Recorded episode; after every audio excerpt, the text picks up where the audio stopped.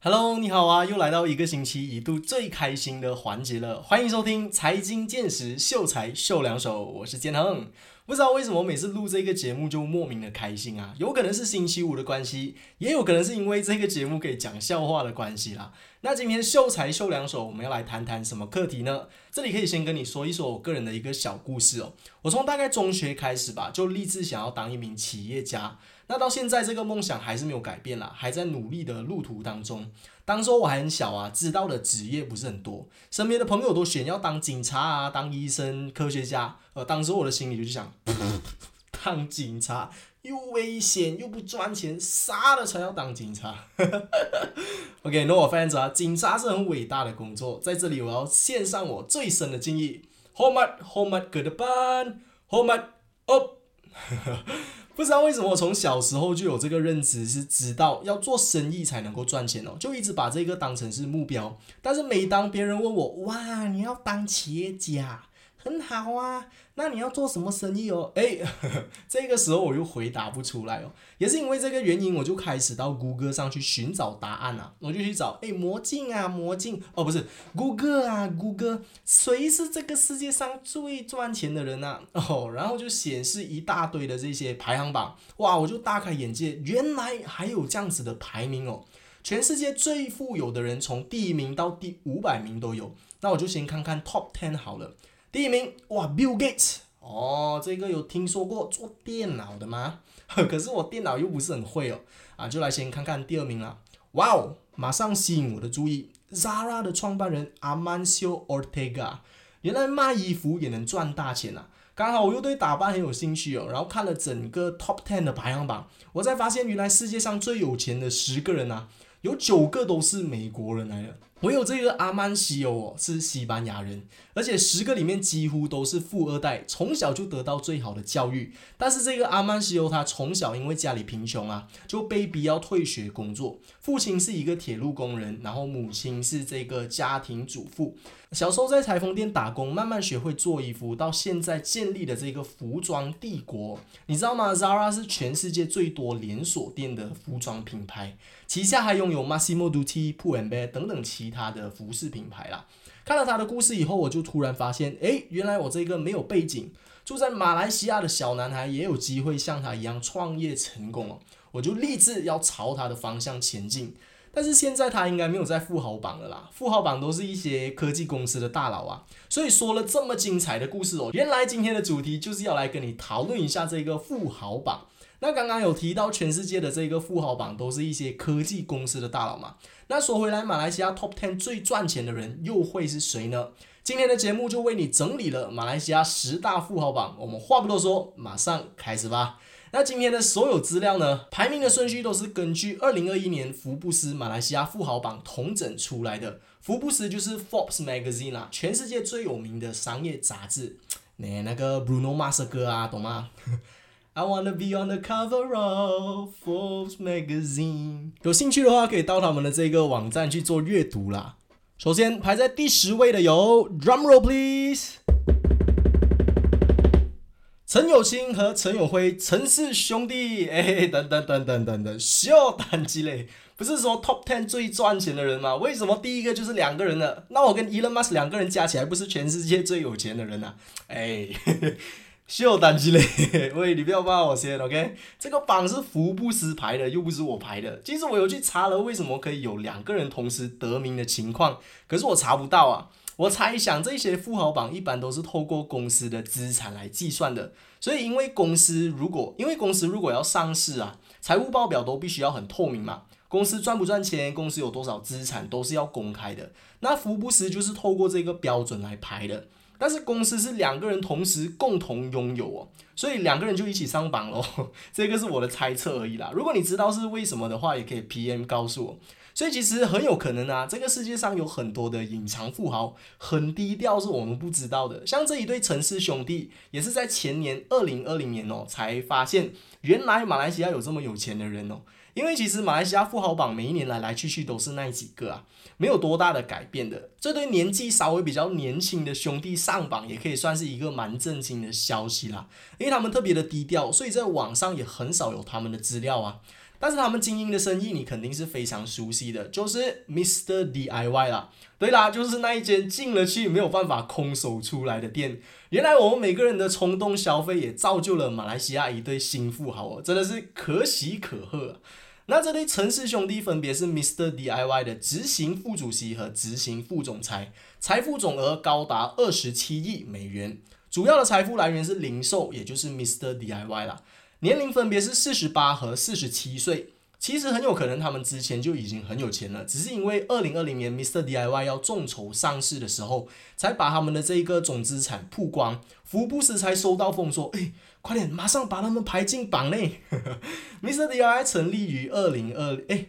Mr. DIY 成立于二零零五年七月，他们的宗旨就是要创造一个全家人的购物天堂。截至目前为止，已经在大马开设超过三百七十家分行了。除了在马来西亚，他们在国外啊，比如说泰国也有八十家分行，在印尼有十二家，汶莱有四家。Mr. DIY 提供超过三万种产品，从五金、园艺、家居用品、汽车配件、家具、电器、文具、运动、化妆品和玩具，甚至是珠宝。现在我看到他们连零食都有在卖啊，连超市的生意也有他们的份，真的是应有尽有，包罗万象啊！他们的口号是 Always Low Prices，致力提供最合理的价格。在二零二一年，他们公司也计划开设五十家主攻饮食品的 Mr Dollar。及二十五家主攻儿童玩具的 Mr. Toy 新分行。其实 Mr. DIY 在开始的时候啊，只是一家很普通的五金店，像我们平常看到的五金店，其实没有什么两样的，就是那种有挂很多钥匙啊，外面还有挂水壶、有扫把的。他们的第一家分行其实到现在都还有在营业哦，在加兰端古 Abdul Rahman，有机会的话可以去参观一下。但是现在的 Mr DIY 已经彻底改头换面了，在各大的商场都能够看到他们的连锁店，而且店的装潢摆设啊也很讲究。那天我才看到一家店的收银台是很宽敞、很高级的，到现在还在持续的进步、持续的发展哦，也难怪他们的生意会那么成功，非常值得让人钦佩。Next，第九名我们有的是丹斯里曾立强医生，哎，那请问这一位医生他是脑科医生、心脏科医生还是心理医生呢？都不是，这位丹斯在江湖上哦，有着柬埔寨赌王之称。哎，没错啦，连医生也要投身入赌博行业啊！学医的朋友们，你们看到你们的未来了吗？学医的朋友讲哦，幸好不是 engineer，不然毕业出来要卖鸡饭 哦。开开玩笑，开开玩笑啊！行行出状元，OK。职业哦，一定要选择自己喜欢的，最重要哦。所以说卖鸡饭没有猪头店呢。OK OK OK，Sorry Sorry，Enough Enough，OK，Enough 啊，Sorry 啊。曾立强先生财富总额高达三十四亿美元，主要财富来源是博彩、房地产和能源。今年七十三岁。曾立强医生早在呃，曾立强先生早在二十多年前哦，就从马来西亚到柬埔寨去做投资，创办了金界娱乐城 Naga World，也是因为 Naga World 让他有了柬埔寨赌王的称号了。他在网上的简介是这样子描述的：他的背景可能让众人跌破眼镜，因为他是学医出身，却当了商人。他开展赌业，却不选在有赌声望的地区，如澳门或拉斯维加斯。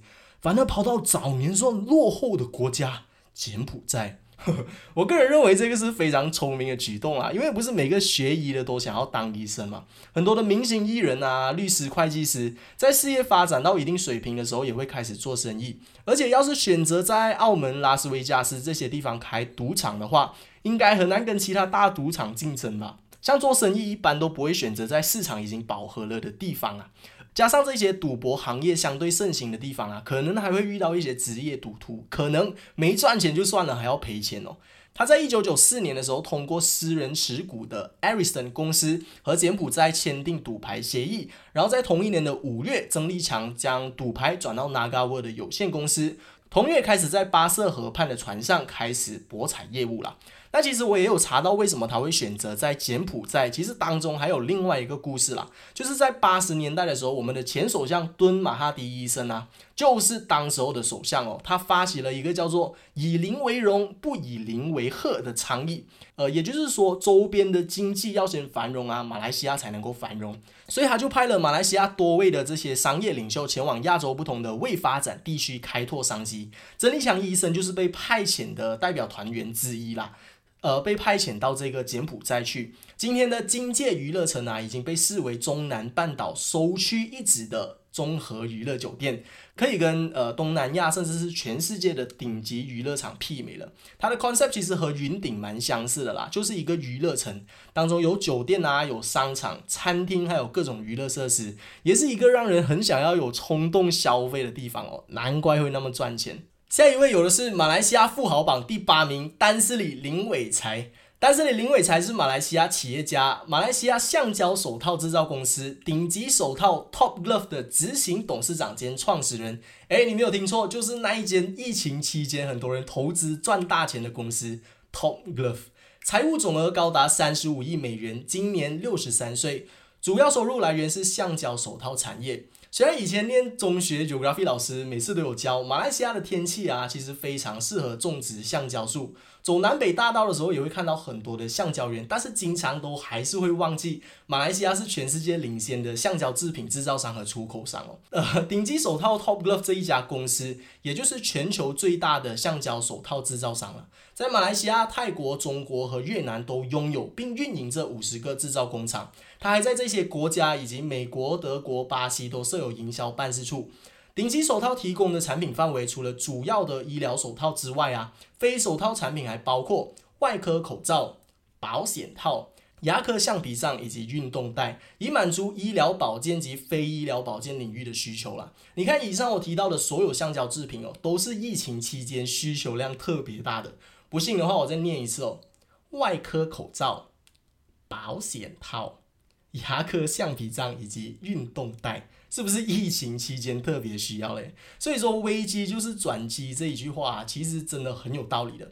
因为创业的本质就是要解决市场上的问题嘛。那如果市场上没有问题的话，就不需要你的存在啦。因为能够为市场的问题提供一个解决方案，比如说疫情戴口罩就变成必需品了嘛。那这一家公司在市场上就有存在的意义了。因为有了价值，那就肯定赚钱喽。所以其实看富豪榜啊，也能够悟出很多的道理的。分析各行各业企业家成功的原因，我也发现到，其实成功还真的需要靠机遇，单靠努力和聪明才智是不够的。现在社会竞争那么激烈啊，聪明的人很多，努力的人更多啊，那机遇就真的需要靠运气喽。有些人早遇到，有些人晚遇到。我们都知道华五百日红嘛，人生路途有高有低，一定会在某个时段特别好运的。最重要的就是不断的努力。你就有更多的机会碰到这一些幸运的时刻，所以说越努力越幸运这一句话其实也不是完全没有根据的。所谓 Top Glove 创办人的故事哦，在事业达到一个成就以后啊，林伟才先生他也开始了他的慈善事业。在二零零九年，林伟才和妻子董秀梅女士合捐了一百万令吉，创立顶级手套基金会 Top Glove Foundation，资助慈善、教育以及环境和社区的相关活动。二零一七年，林伟才先生也上榜了福布斯亚洲 Forbes Asia 亚洲慈善英雄榜四十名慈善家之一。我认为这个就是我们在商业学习到的 Maslow Hierarchy 马斯洛人类需求五层次理论的最高点啦，也是我们念中学时期教育部对每一位学生的期许啦。你还记得吗？以前念中学的时候，我们经常会写信给一个叫做林志平的校长。那他的学校每次延迟比赛啦，你有心你有印象吗？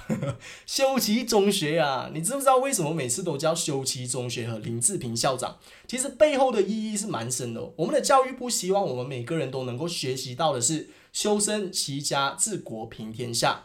做人要有修养才能够齐家，要能够照顾好家里才能够管理国家，最后就是造福人民啦。学 Uncle Ben 说一句：With great power comes great responsibility。世界上的富豪几乎都是慈善家，撇开能够避税不说啦，要是在事业上有取得成就，就一定要懂得帮助别人。正所谓取之社会，用之社会嘛，要回馈社会，才能够让整个社会持续的发展。这个叫做长江后浪推前浪。哇，你看讲的这一番话，显得有多么有修养啊！会的成语、谚语、名句精华，全部都讲出来了。刚刚就有跟你聊过了，马来西亚十大富豪榜里的第十名，Mr DIY 的执行副主席和执行副总裁陈氏兄弟；第九名，拿高沃金界娱乐城的创办人丹斯里曾立强医生；还有第八名，顶级手套 Top Glove 执行董事长兼创始人丹斯里林伟才。接下来要聊的就是第七名关景安先生，和刚刚提到的 Top Glove 相似哦。关景安先生是哈达雷加 Holdings 赫特家的创办人兼前董事长。如果你不知道的话，赫特家哈达雷加是全世界最大的钉金手套制造商。但是不同的是，他造的是钉金手套啊。这个时候可能你就会问了，哎，老师，老师，什么是钉金手套？钉金手套和橡胶手套其实最直接的区别就是，钉金手套它用的材质是合成的橡胶，而橡胶手套是天然的。其实它就没有太大的区别啦，就是功能上的一些分别而已。因为材质的不同啊，所以钉金手套戴起来会没有那么容易过敏，而橡胶手套就会比较有弹性一些。所以像我们一般人其实应该感觉不太出来的，只有每天戴手套的人才会比较讲究吧。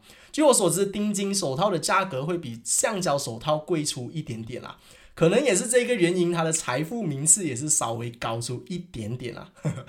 那他的财富总额高达三十八亿美元，今年七十三岁，主要的收入来源是合成材料手套。刚刚提到的这个财富总额哦，可能你听到三十八亿美元，你会觉得哦是啊，OK 咯。那因为我们现在讨论的是富豪榜嘛，所以你听到他们的财富总额有多少多少亿，你都会觉得很无感，因为没有那个概念呐。而且因为他们是首富，所以你会觉得说他们这么有钱是理所当然的。在这里我就深入的跟你探讨一下，其实这个三十八亿美元它是一个怎么样的概念哦？你知道一个亿有多少个零吗？我们算一下哦，个十百千万十万百万千万才到一亿啊！一个亿总共有九个号码，它有三十八个亿啊，所以它的总资产其实跟你的电话号码是一样长的，有十个号码，而且你的电话号码前面是零，它的是三。像我们这种平民老百姓啊，哦，不要讲我们啦，呃，可能也有很多隐藏富豪的听众在听，我就讲我自己啦，好吗？如果我有一个亿的话，其实已经足够我不工作活一辈子了。假设我可以活到八十岁了，然后我现在二十岁，如果我有六十年要活的话，一亿除个六十年，我每一年就有一百六十六万六千六百六十六块钱可以花。也就是说，从此以后，如果我不用工作，每一个月都有十三万八千八百八十令吉可以花。如果我不买奢侈品啊，不吸毒，不赌博的话，其实这些钱是花不完的。每一个月十三万哦，你想看一下，假设我每天吃龙虾了，好不好？一餐三百块，然后我一天吃三餐，每一餐都吃龙虾，一个月才花两万七，我还有十一万还没有花哦。OK，这样我就想到啊，十一万要怎么花？公车公房好了，买辆宾士月供四千，买一间百万豪宅月供四千，十一万减四千再减四千，哎呀，惨了，我还有十万要怎么花？还在想着，还在想着办法要花钱的时候，哎呀，这个月的还没有用完，下个月十三万又进账了。这个时候可能你会说啊，哎，你不是很厉害讲那个通货膨胀了咩？每一年两 percent 嘛，老了那个钱就会掉价了咯。那我也是可以拿这些钱去投资的嘛，对不对？就算不投资啦，我放 FD 都好，每一年跟这个通货膨胀抗衡，我还是用不完每个月十三万啊！你想象一下这样子的情况。然而，这位关先生比我还富有三十八倍，而且还是美金啊，再乘一个四点三。所以有时候想想这个世界的贫富差距哦，可能你会觉得哦，为什么这个世界那么不公平？有些人连干净的水都喝不上啊，但是有些人的钱怎么花也花不完。其实曾经也有人提过这样子的理论啊，就是把全世界的财富平均分配，那穷人就不需要过得那么痛苦了嘛。可是，在进行了一些测试还有一些研究之后，就发现啊，就算把全世界的财富平均分配哦，不过多久也是会打回原形的，贫富差距很快还是会拉开，因为努力的人依然还是会很努力，厉害赚钱的人依然还很厉害赚钱。相反呢，不会管理钱的人就很容易变得贫穷。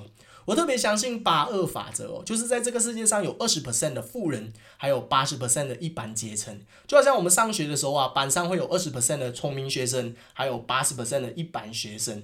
所以说，与其去抱怨为什么这个世界那么不公平啊，不如去接受这个世界它是不公平的事实，再靠长时间的努力啊，不断的学习，加上一次的机遇，来让你致富。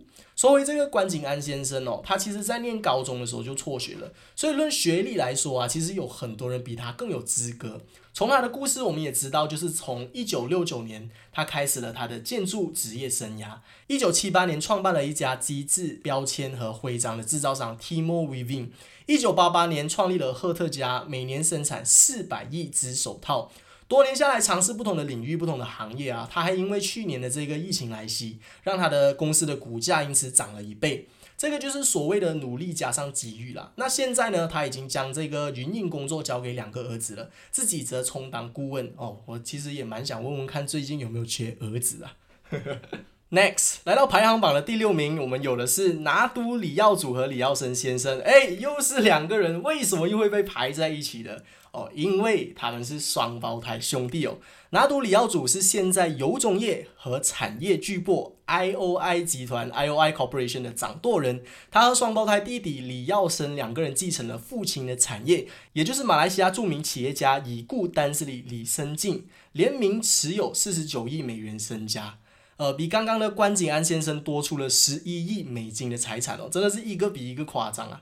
而且拿督李奥祖今年才五十四岁而已，就掌管这么大的公司，继承这么庞大的产业，呃，继承这么庞大的财产，除了 Mr. DIY 的城市兄弟之外啊，他就是在富豪榜当中最年轻的。来说说看他个人的一些背景哦，他是在一九九六年被授委成为 IOI 集团的董事，并在二零一九年授委当公司的集团董事经理兼首席执行员。在接手家庭企业之前呢，他是修读法律系的，拥有伦敦格雷 Grace Inn 大律师资格。而且还在一九八八年荣获伦敦国王学院法荣誉学士学位，哇，好难念啊！这个这么多个学，一听就知道是很有学识的。而且还在一九九零年考获伦敦伦敦政治经济学院金融与会计专业文凭，哇，好难念呐！但是其实听了他故事之后，我蛮 respect 的一点，就是在他的简历当中啊，他就很直接的提到说，他的财富都是从父亲那里继承过来的，不像有一些靠爸爸的，然后又说啊，然后又要把自己的故事说到多么的悲惨。以前我上学肚子饿的时候，只能够吃面包，被同学排挤，被嘲笑。我来自一个贫穷的家庭，大学时期每一天打三份工。我想要存钱创业，但存了好几年都还是存不到。但是有一次呢，我在跟我的家人一起去挪威旅游的时候，看北极光的时候，我就突然间来了这个灵感。哎，这个光这么的神秘，这么的美丽，能不能把它做成什么商品呢？嗯，还是我直接把我挪威旅行拍成 vlog 影片，然后放去 YouTube 就可以啦。哈哈，我成功了。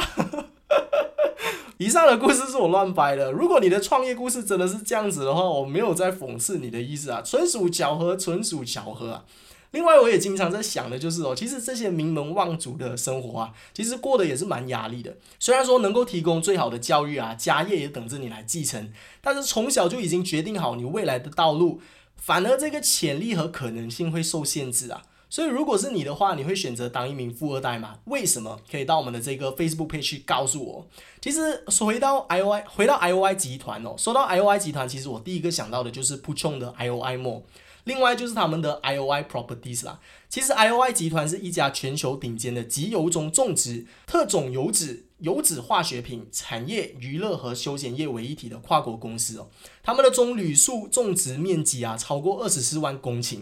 出口总量占全球的四十五个 percent，为世界油中生产国第二强。那刚刚我们也有提到了，马来西亚除了出口橡胶之外啊，排在第二的就是中油啦。所以能够做这些国际贸易的，基本上都是稳坐马来西亚富豪榜了。因为这些生意的门槛都很高啊，一般平民百姓要如何去接触这些产业啊？就算就算你是对中油很感兴趣都好，你要如何进场跟他们竞争？人家的集团有二十四个公顷的中油树啊。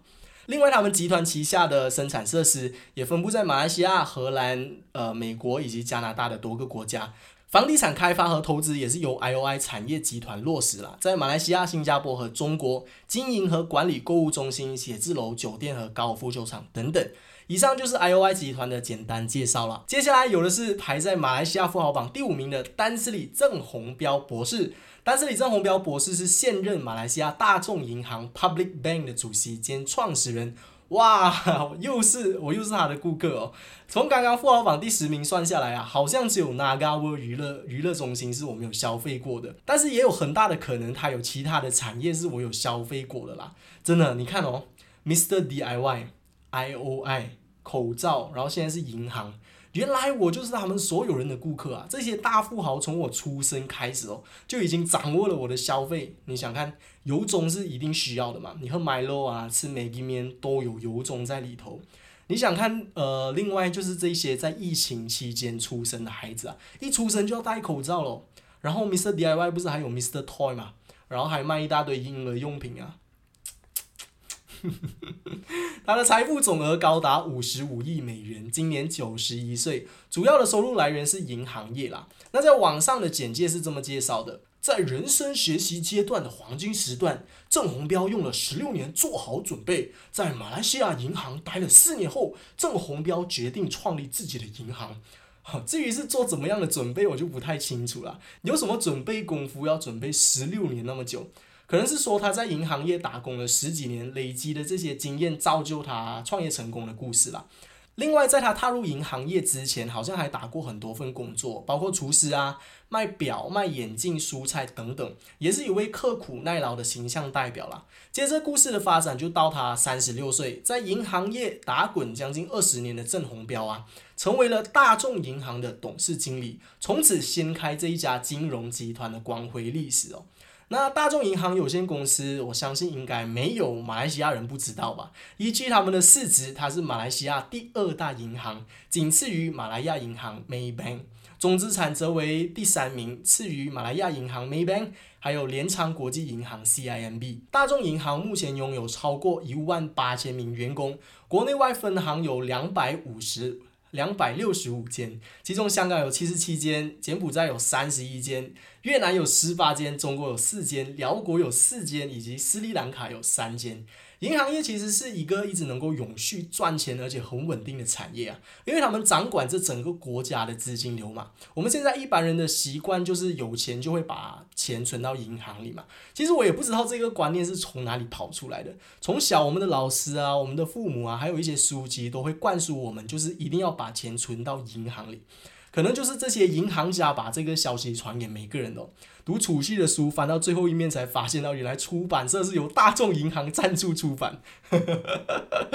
老师其实也是银行派来的卧底来的啊，这个只是一个假说啊。我们把钱存到银行，其实最爽的就是银行啊，他们有了现金流，就可以把钱再借给有需要钱的人。那你又去银行贷款之后还要还利息，银行的工作就是把这些现金流啊把控好就好了，真的是一个非常天才的 business plan 哦。再下来有的是排在马来西亚富豪榜第四位的阿南达克里斯南，也是整个富豪榜当中唯一的非华裔。那这位阿南达先生到底是从事什么行业的呢？对了，不出所料，他还是一位商人，是乌斯特加森迪兰伯哈的主席和 U 菜 Foundation YCF 的创始人。说到乌斯特加斯，可能大家会不太熟悉哦，但是说到 Astro，说到 Maxis，大家就不陌生了。Oh my god，原来这个是我的老板啊！久仰大名，久仰大名，终于有一位首富是和电子产品和网络有一些联系的。呃，那五十二的 GA 就是拥有这一些电讯和媒体公司的产业啦，而育才基金就是他为了培育人才建立的教育基金。说到 Maxis，其实我还是他的顾客，还是没有办法逃离这些首富的魔掌。从刚刚第十名算到下来，每一个都是我有曾经消费过的。呃，电话啊、电视的费用每一个月都要缴，现在还要帮他打工，这些富豪真的是太强大了。阿南达今年八十三岁，财富总额高达五十八亿美元，主要的收入来源是来自电信、媒体和石油服务啦。终于，终于都说到石油了，所以马来西亚比较多的资源啊，包括油种、橡胶和石油，通通都已经上了富豪榜。说回阿南达哦，他在马来西亚吉隆坡出生，从墨尔本大学获得文学启蒙之后，阿南达进入了哈佛工商管理学院深造，一九六四年取得了硕士的学位。那从这个整个富豪榜看下来啊，另外我看到一个蛮蛮有趣的点，就是说马来西亚的富豪榜其实在教育水平的这个部分，其实还算是蛮不一致的。有些人读到硕士医生，有些人就从小辍学，所以从这里我们就能够看得出啊，呃，从这里我们就能够证明，其实教育水平不会直接影响一个人往后的成就啊。我一直坚信的一个东西就是活到老学到老，它才是真理。学校的体系只是其中一个教育的管道。有些人读完大学以后就从来不进修，有些人没有念过学校，却一生都在学习。通过书籍，通过人与人之间的沟通，或者是通过实质上的行动、经验上的累积，我认为这一些才是真正上的学习啊。回到阿南达先生，他现在拥有马来西亚最大的移动电信公司明讯 Maxis，最大的私营卫星电视公司 Astro，还有最大的电视广播网络东亚卫星 Miasan。包括所有大马人引以为傲的双峰塔 Petronas Twin Tower 也是他的功劳哦，甚至还发射了马来西亚第一颗人造卫星，才有了今天的 Astro。这些都是他创业生涯当中呃达成的一些创举啦，真的是非常非常多值得大家去纪念的。那最近我有想，那最近我有在想一件事情哦，就是。听到了他这么多这些伟大的事迹之后啊，我在想的一件事情就是说，很多人会说啊，呃，一生人只活一次，YOLO 嘛，要活得精彩。人固有一死，或重于泰山，或轻于鸿毛，连谚语都这么说。就是有很多人都会说，哦，活着的时候你就必须要找到你生命的意义。你活着的理由是什么？你一生的追求是什么？你想要活着的时候创下什么危机？死去之后别人会因为什么而记得你？就是一大堆一大堆人类很喜欢听的这些鸡汤啊。但是其实我个人认为啊，有的时候活着它就已经是一个成就了。能够在这个世界上感觉风啊，感觉海啊，看看风景，其实已经足够证明你来过这个世界了。我并不认为每个人都必须要在这个社会上付出一些什么东西啦。当然，如果你有梦是很好的，一定要努力去追求，因为人因梦想而伟大嘛。但是活着并不一定是为了要伟大啊，这也是我看了迪士尼电影收学到的一课啦。推荐你可以去看一下。有时候活着已经是一件值得庆祝的事情了，这个是我这么认为的啦。来到了马来西亚十大富豪榜的前三名哦，可以放一点比较振奋人心的音乐了。来，哒哒哒哒哒，OK OK。第三名有的是管宝强家族，哇，刚刚两个人就算了，现在整个家族都算进来哦，什么意思哦？我们先听了他们的故事再说好吗？丹斯里管宝强是现任马来西亚奇力工业集团 Press Metal Aluminium Holdings Berhad 的 CEO，广东澳美铝业的董事长。那奇力工业集团呢，也是东南亚最大的炼铝厂商，而丹斯里管宝强也被称为是东南亚的铝业大王了。他们以前真的很流行被叫成是一个产业的大王哦。你看，我们有糖王、铝王、手套王，我也希望以后自己可以有一个这样子的称号了。要叫什么王会比较好嘞？你觉得呢？我不懂啊，不要叫我老王就好了。那铝业是管氏兄弟家族主要的产业哦，他们一家人一共有十个兄弟，好像还有几个姐姐。那如果是一个生意要十个人分的话，应该怎么算也算不清吧？不如我们一家人共同进退，正所谓兄弟同心，其利断金，对不对？你看人家公司的名字都叫奇利。一家人一起管理的公司，肯定是一家人一起上富豪榜的嘛。兄弟之间哪里有分你我的？你懂得铁咩？人家是铝业大王啊，bro。哈 哈 No pun intended，bro。其实这一段笑话我也是不以为意写出来的，我自己也很 surprise 啊。应该要 high IQ 的人才能够听得懂哦。那丹斯里管宝强呢？今年七十三岁，财富总额高达六十四亿美元，主要的来源呢就是铝业啦。他从小在吉隆坡的华文学校接受教从美国俄克拉荷马大学电气工程专业理科毕业。呃，回到吉隆坡以后呢，他就开始参与创立奇力工业集团，并于一九九三年将公司在马来西亚上市。这是一家由十兄弟共同进退、延续父亲生意理念的企家族企业啦。没有兄弟之间的争出风头问题，而是各司其职，由兄弟中的老幺领军，哥哥们在旁辅助，就这样子创建了东南亚最大的炼铝公司。Next 排在第二位的有郭令灿先生，哇，好像在包那种 Top Ten 新歌榜单这样子哦。排在第二位的有郭令灿，等下一个天亮。Sorry Sorry，那个是郭靖啊。一九四四年出生，马来西亚华人企业家，生于新加坡，曾在英国学校修读法律，又是一个法律系的学生。是不是做生意的人都喜欢念法律系啊？以后如果有遇到什么 legal problems 的话，可以自己先解决，因为请律师很贵啊。那这位法律系学生又是从事什么行业的呢？他是马来西亚丰隆集团 Hong Leong Financial Group 以及香港国浩集团的所有。者，他今年七十九岁，财富总额高达九十六亿美元，主要的收入来源呢就是房地产和银行业啦。说到 Hong Leong，我第一个想到的就是 Hong Leong Assurance。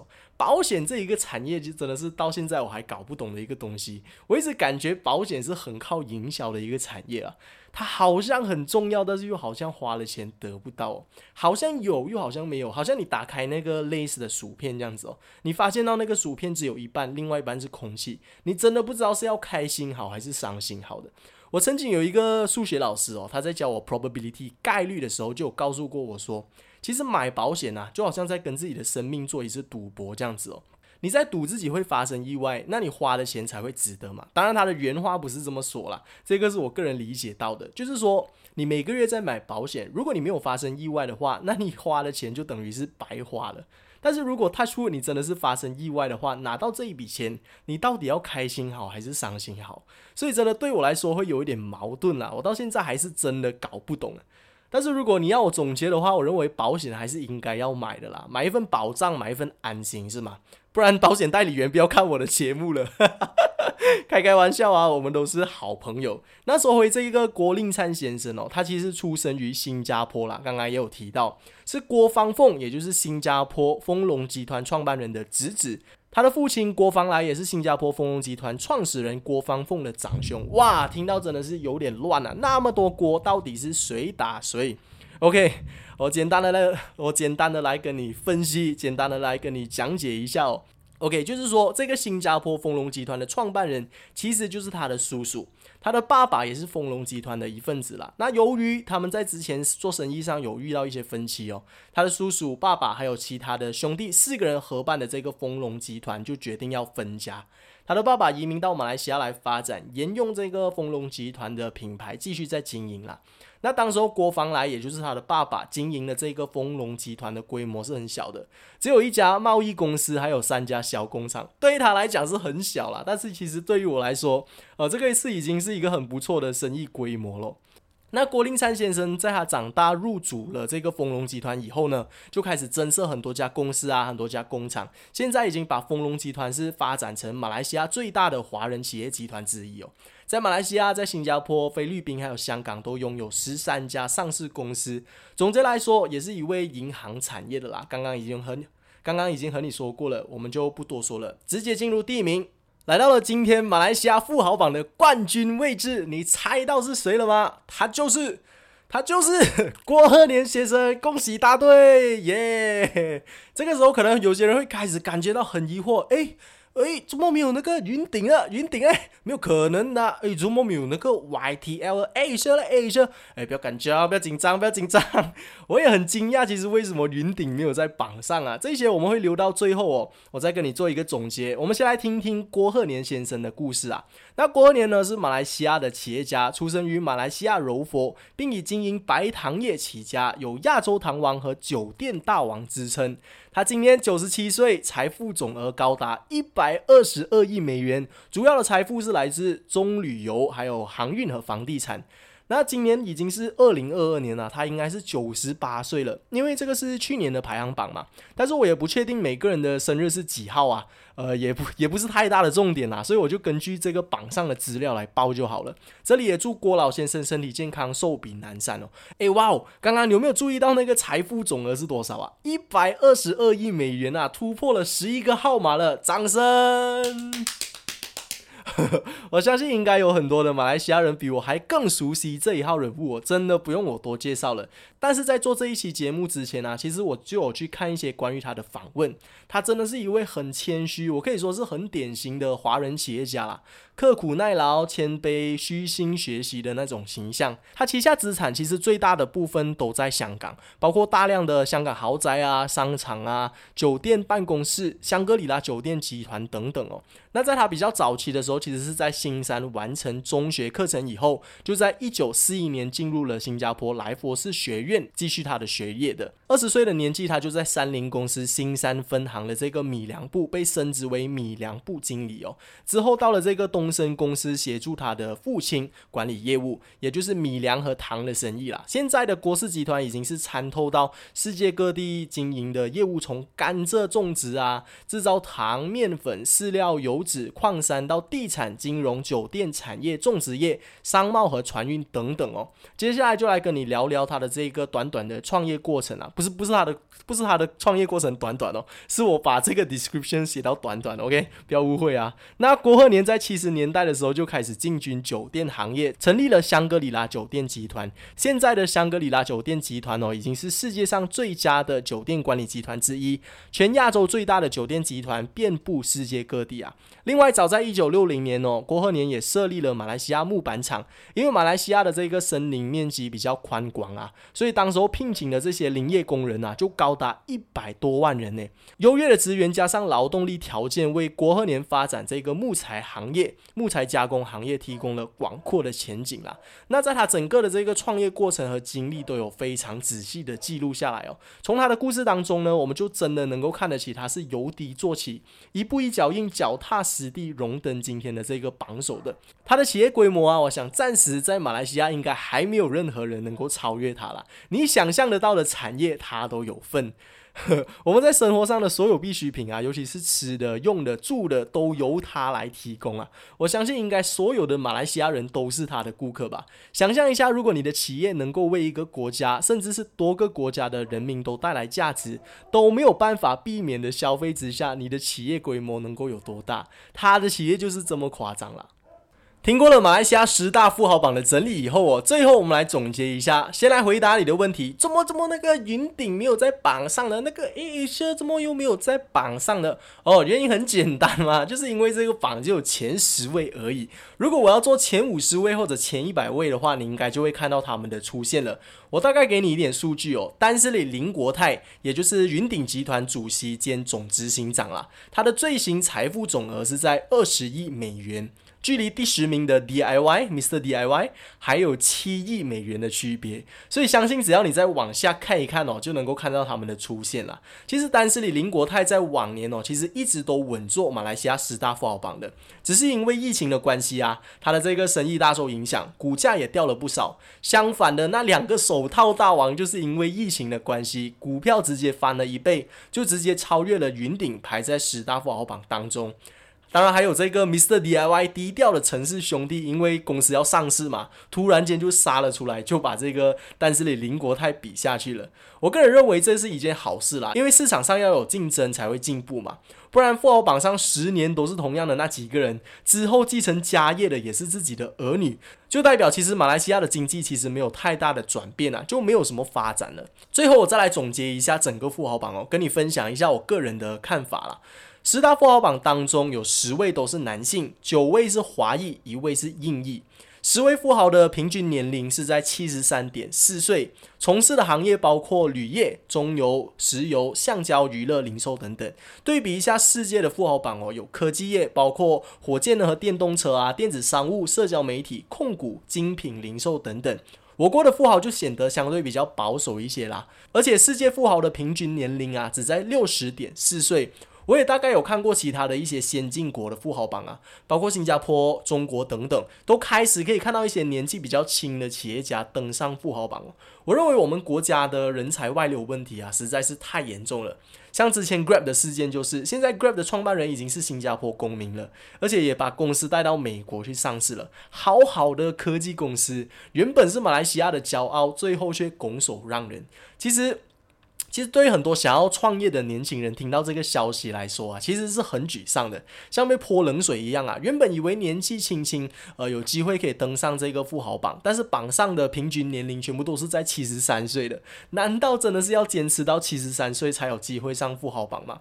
这个只是我个人的小小意见和看法而已啦。今天的马来西亚十大富豪榜，我们就先谈到这里。如果你喜欢这期秀才秀两手的话，也可以到我们的 Facebook page triple w dot facebook dot com slash 有内容为我们点个赞支持一下，我们会继续提供更好的内容给你。